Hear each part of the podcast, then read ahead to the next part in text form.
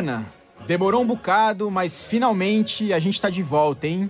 Aleluia! Pô, Caju, eu vou confessar que eu tava com saudade desse seu ô, Ana. Tava sentindo falta mesmo dos nossos papos aqui. Eu também tava com saudade, Ana, de verdade. E, ó, e agora que a gente tá de volta, né, com a segunda temporada do Trabalheira, você vai ter que me aguentar por esse e por mais cinco episódios, hein? E para quem está chegando agora, esse é um podcast que fala sobre o futuro do trabalho. Aqui a gente mistura um monte de referência, história, direito, economia, cultura, para deixar a conversa mais leve, né? Interessante. A gente tenta ao máximo fugir do formato daquelas matérias cheias de dados complicados e passamos bem longe daqueles textos motivacionais de rede social sobre tendências de mercado. E olha, fora uma piada ou outra que de fato não funcionou, até que tem dado certo, viu?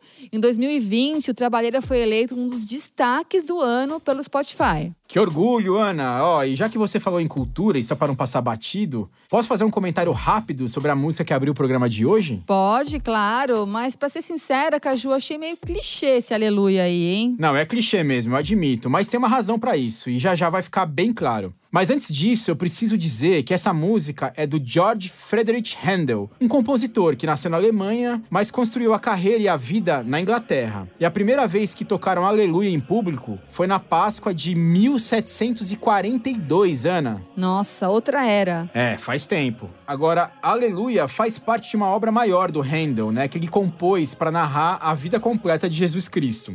E reza a lenda que o rei da Inglaterra, George II, ficou tão emocionado ao ouvir Aleluia pela primeira vez que ele se levantou no meio do concerto. E a partir daí, virou tradição ficar de pé durante a execução dessa música. E no primeiro verso, o coro canta o seguinte: Aleluia, o Senhor Deus onipotente reina. Na versão original em inglês, Ana, a letra é assim, ó, vê se minha pronúncia tá boa. For the Lord God omnipotent reigneth.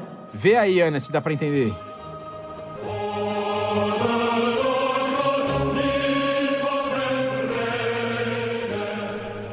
Nossa, não, é impossível entender.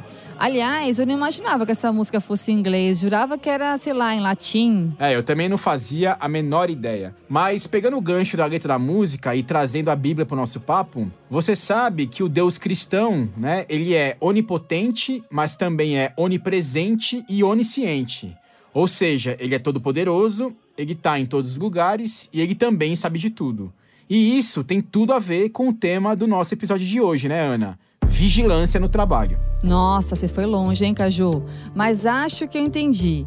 E eu estava lembrando também daquela ideia do trabalho como uma espécie de Deus, cultuado por todo mundo, da esquerda à direita, dos nazistas na Alemanha aos bolcheviques da União Soviética. A gente falou disso no terceiro episódio da primeira temporada. Para quem quiser ouvir, o título era Será que ainda vamos trabalhar menos? Muito bem lembrado, hein, Ana? Mas ó, voltando ao episódio de hoje, o raciocínio é o seguinte: se as pessoas cultuam o trabalho como uma espécie de Deus, né? E aí a gente pode lembrar de ditados como Deus ajuda a quem cedo madruga, não é de se estranhar que o trabalho seja cada vez mais vigiado por sistemas onipotentes, onipresentes e oniscientes. Só que agora a gente está na era dos robôs, dos algoritmos e da inteligência artificial. E o que tem de software por aí Time Doctor, Interguard, TerraMind, para controlar absolutamente tudo o que o funcionário faz no computador dele, né? Desde monitorar que programas ele usa, até detectar se ele pluga um equipamento qualquer na entrada USB.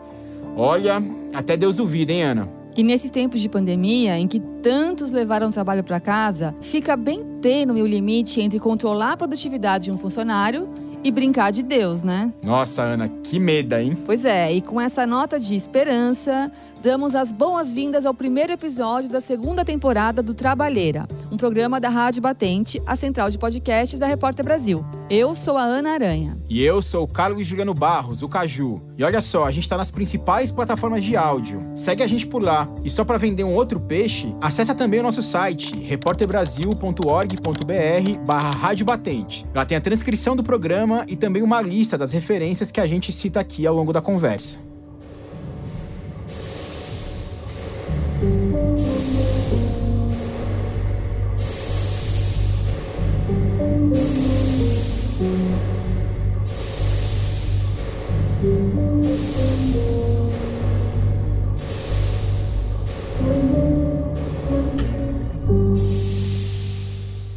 Programador, então como eu entendo programação, eu fui atrás. Como é que foi a pesquisa? Primeiro, eu tinha um objetivo, né? Detectar sinais de sonolência. E aí fui fazendo pesquisa de como captar esses sinais de sonolência. Esse é o Fabrício Barilli. Além de programador, ele é mestrando da Unicinos, no Rio Grande do Sul. O que eu tinha de viável para fazer era monitorar a piscada da pessoa. Então eu fui pesquisar softwares disso e eu encontrei um russo, e foi bem na época da Copa do Mundo na Rússia. Eu encontrei um software russo em Python, que é um algoritmo muito bom para reconhecimento de padrões, reconhecimento facial, face tracking, que chamam, né? E aí eu peguei de todo o código dele só o tempo da piscada. E ele botava quatro pontos nos olhos. Dois pontos para cima dos olhos e dois pontos para baixo dos olhos. E ele acompanhava a pálpebra. E quando esses pontos eles estavam próximos, significava que o olho estava fechado. E aí eu contava quantos segundos ele ficava com o olho fechado. O Fabrício criou um software para detectar sinais de sonolência a partir de um algoritmo que usa a câmera do computador para mapear o rosto de uma pessoa. Caramba, que doideira. Agora, essa tecnologia pode ser muito útil na indústria automobilística, né, Ana? Sei lá, para evitar que os motoristas durmam no volante, por exemplo. Exato. Inclusive, o Fabrício pesquisou uma série de soluções de segurança que foram criadas por essas montadoras. Tipo, nesse mesmo experimento, ele pensou numa saída bem criativa. Quando o algoritmo detectava que os olhos da pessoa se fechavam por um segundo, um segundo e meio, o programa disparava uma mensagem para um aromatizador de ar. Eu chamo esses trecos de Glade, sabe? Eu também, viu, Ana? Glade é comigo mesmo. Então. E aí o, o Glade, o aromatizador, avisado pelo algoritmo, soltava um cheiro para alertar a pessoa que ela estava pescando. Caramba, que coisa maluca, cara. Agora, é inegável que uma tecnologia como essa pode salvar muita vida, né? Se a gente pensar no exemplo, sei lá, de um taxista ou de um caminhoneiro, né? Duas categorias aí que dirigem por muitas horas todos os dias, o reconhecimento facial pode ajudar a prevenir muito acidente. Sim, a tecnologia pode trazer segurança e eficiência mas a questão é que ela nunca para por aí. Quer dizer, elas são super importantes mesmo, né, para aumentar a segurança e a produtividade, mas também são cada vez melhores em vigiar as pessoas. Mas a vigilância no trabalho não nasceu com os algoritmos e a inteligência artificial. E para ficar ainda nesse exemplo dos motoristas, o tacógrafo, né, aquele equipamento que mede a velocidade e a distância percorrida por um carro, um caminhão, um ônibus, foi inventado no século XIX, Ana, já faz tempo. Caramba! Olha, outro clássico é o acorda-vigia, um aparelhinho muito usado nas portarias dos prédios. De tempos em tempos, sei lá, a cada meia hora, ele dispara um alarme que só pode ser desligado com uma chave que fica com o próprio vigia. É uma geringonça bem simples que foi pensada para evitar que o cara durma durante a madrugada. Tô vendo aqui, Ana, no Mercado Livre tem oferta desse acorda vigia por 300 reais, né? E azar da pessoa que cai no sono depois de emendar três, quatro turnos num único dia. Nossa, e gente emendando três, quatro turnos no dia é o que mais rola por aí, né? Mas é isso. As tecnologias digitais levaram a vigilância e o controle sobre o trabalho a um nível sem precedentes. Totalmente, Ana. E tem uma professora famosa de Harvard, né, a Shoshana Zuboff, que aparece naquele documentário do Netflix, O Dilema nas Redes, que escreveu um livro muito interessante sobre esse assunto chamado Capitalismo de Vigilância. Para quem se interessar, o livro foi lançado no começo de 2021 aqui no Brasil pela editora Intrínseca. E saca só a comparação que ela faz, Ana. Ela diz que as tecnologias digitais são como marionetes, né? Só que toda marionete tem um mestre, que é responsável por controlar os movimentos do boneco. E quem seria então o mestre das tecnologias digitais? É o que a Shoshana Zuboff chama de capitalismo de vigilância. Quer dizer, é essa ideia de que as plataformas, né, e a gente está falando aí de Google, Facebook, Amazon, hoje em dia precisam extrair todo tipo de dado para prever e, mais do que isso, influenciar o comportamento das pessoas. E isso vale para todos os campos da vida, né? E o trabalho é um dos principais. Sim, e é aqui que entram os softwares de controle do trabalho. O Fabrício Barilli vem estudando como operam três desses programas o Time Doctor, Interguard e TerraMind.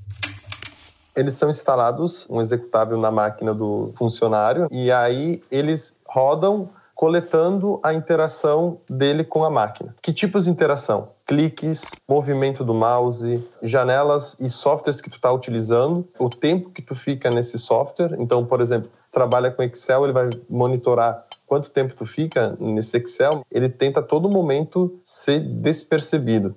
Instalei ele na minha máquina, fui minha própria cobaia e eu não encontrei nos processos que rodam no computador o processo desses softwares rodando. E aí toda a comunicação está rodando ali na máquina, ele vai mandando para um servidor. Então ele manda print da tela, qual software que está aberto, quanto tempo esse software ficou aberto. Se tu pluga algo no USB, entrada e saída de arquivos, envio ou recebimento de e-mails, sites que tu acessa, e o mais interessante, uma das ferramentas eu pude ativar o microfone do computador e é o som ambiente, não é nem o som que está sendo executado na própria máquina, como se eu estivesse reproduzindo um áudio ou um vídeo, é o som ambiente. Então, sem eu perceber, o meu chefe pode ativar meu microfone e estar tá coletando tudo que está passando aqui, como antes passou alguém aqui, poderia estar tá coletando a minha conversa. Então, é uma vigilância não só do que, que tu está fazendo na máquina, mas o que, que tu está fazendo no teu ambiente. E ele grava, armazena na nuvem, então é uma invasão muito severa. Rapaz, por essa descrição do Fabrício, dá para ver que esses programas não servem só para impedir que o funcionário acesse site de pornografia, fique de bobeira no Facebook ou vaze segredo da empresa para um concorrente, por exemplo. E o detalhe, nem sempre o cara sabe que esse software está instalado no computador que ele está usando, principalmente se a máquina pertence à empresa. Em geral, esses softwares recomendam que o aviso seja dado, mas entre o que é recomendado e o que de fato as empresas fazem, a gente sabe que tem uma distância considerável, né? Agora, é evidente que as empresas responsáveis por esses programas espiões dizem que não invadem a privacidade das pessoas, né? No site da Time Doctor, por exemplo, a plataforma diz o seguinte: abre aspas. Nossa visão sobre privacidade é que uma empresa tem o direito de saber o que os funcionários estão fazendo durante o horário de trabalho e não tem direito algum de saber o que fazem durante os intervalos ou após o trabalho. Eu acho muito difícil traçar essa linha tão clara entre o que seria a vida pessoal, vida psíquica e a vida profissional nesse tipo de monitoramento. Essa é a Fernanda Bruno. Ela é professora da Universidade Federal do Rio de Janeiro, a UFRJ, e pesquisa há anos o tema da vigilância. Quando um software monitora a minha atenção, a minha distração, faz print da minha tela, monitora o meu uso de ferramentas de comunicação, ou eventualmente o uso de rede social, etc., como que eu posso dizer que está sendo demarcado aí um limite entre a vida pessoal e a vida profissional? Eu acho que é um limite muito difícil de traçar.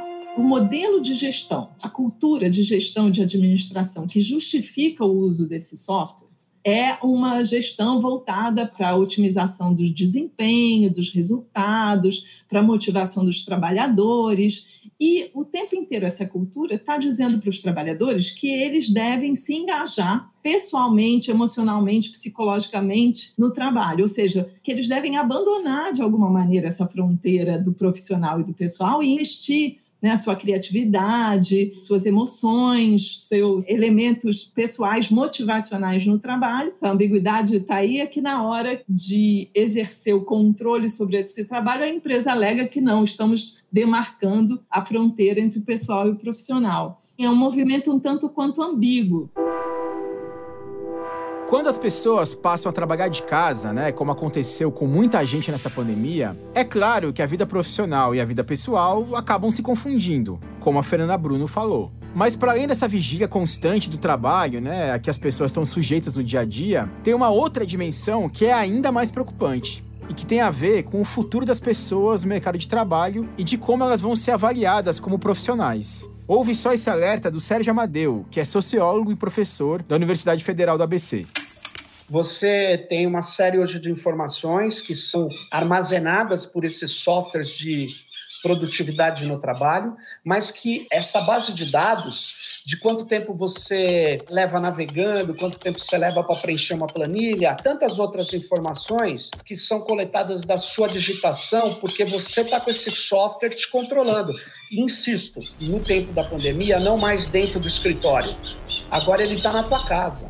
E mais do que isso, os dados da sua produtividade operando uma determinada solução que a empresa pediu para você usar pode estar sendo vendido para outras empresas que fazem um outro tipo de software, que é de obter informação sobre você para vender para os chamados serviços de RH, relações humanas nas empresas, as pessoas que vão te contratar. E muitas pessoas não vão considerar o seu currículo, porque os currículos agora muitas vezes são analisados por sistemas algorítmicos. Hoje tem uma enorme quantidade de sistemas algorítmicos fazendo projeções estatísticas, trabalhando no campo da probabilidade e construindo um futuro que ele pode nunca ocorrer, mas ele é performativo. Por quê? Porque ele gera efeito agora. E um dos efeitos que vai gerar é ele fazer você perder a vaga do emprego ou você perder o próprio emprego. E muitas vezes é porque você teria uma performance ruim, você teria uma tendência ruim que foi detectada cruzando dados que você não sabe nem que dados são. Caju, e o que, que foram esses pássaros aí cantando enquanto o Sérgio falava? Até que foi bom, né, cara? Porque deu uma amenizada no clima. O que ele tava falando parecia mais roteiro de episódio do Black Mirror, né? Mas o fato é que isso já tá rolando. Não é mais coisa de cinema ou de streaming, não. Eu fico imaginando o que aconteceria com uma mulher que, sem saber que o computador dela estava sendo monitorado, ou mesmo sabendo, pesquisou na internet alguma coisa sobre fertilidade ou como engravidar. Porque a gente sabe que tem muita empresa que não contrata a mulher grávida, né? Ou faz pressão para que a funcionária não tenha filhos. Com esse controle total aí por algoritmo, onde que isso vai parar? Pois é, Ana. E pegando o gancho desse seu exemplo, né, que é muito bom, e se o algoritmo, por exemplo, registrar que essa mulher ainda não tá grávida, mas de alguma forma demonstra a vontade de, quem sabe, um dia ser mãe, né? Como essa informação vai ser lida por um potencial empregador. Exatamente. E essas questões éticas, elas só vão crescer, porque o mercado desses softwares de vigilância está bombando. Em janeiro de 2019, a Accenture, que é a maior consultoria de gestão do mundo, divulgou um estudo mostrando que 62% das maiores corporações globais já estavam utilizando algum tipo de ferramenta para monitorar e coletar dados dos seus funcionários. Mas olha que curioso, essa mesma pesquisa mostra que só 30 30% dessas empresas diziam ter certeza que esses dados estavam sendo usados de forma responsável. Seja lá o que isso quer dizer, né? Só que desde que esse estudo saiu até hoje, 2021, esse quadro já mudou totalmente. Uma matéria da revista americana Fortune mostrou que a procura pelo Time Doctor simplesmente triplicou durante a pandemia. Não, o negócio tá bombando, tá pegando fogo mesmo, Ana. E ó, eu queria adicionar um outro complicador a essa discussão que já é bem complexa, né? Tem muita gente que tá confortável com isso, na verdade, né? Que não se sente mal em ser vigiada e que no limite até gosta, porque enxerga isso como uma oportunidade de mostrar que trabalha duro, que é uma pessoa focada, dedicada, etc. A Fernanda Bruno, né, aquela pesquisadora de vigilância que a gente ouviu agora há pouco, também falou sobre esse assunto essas ferramentas aparentemente neutras, como um software que está ali monitorando a sua performance, sinalizando quando você se distrai, dizendo para você quanto que você produziu, etc., parece perfeito para esse ideal de trabalhador que está focado, digamos, em superar, otimizar a sua produtividade e acha que ele está gerindo de alguma maneira a si mesmo, está investindo em si mesmo.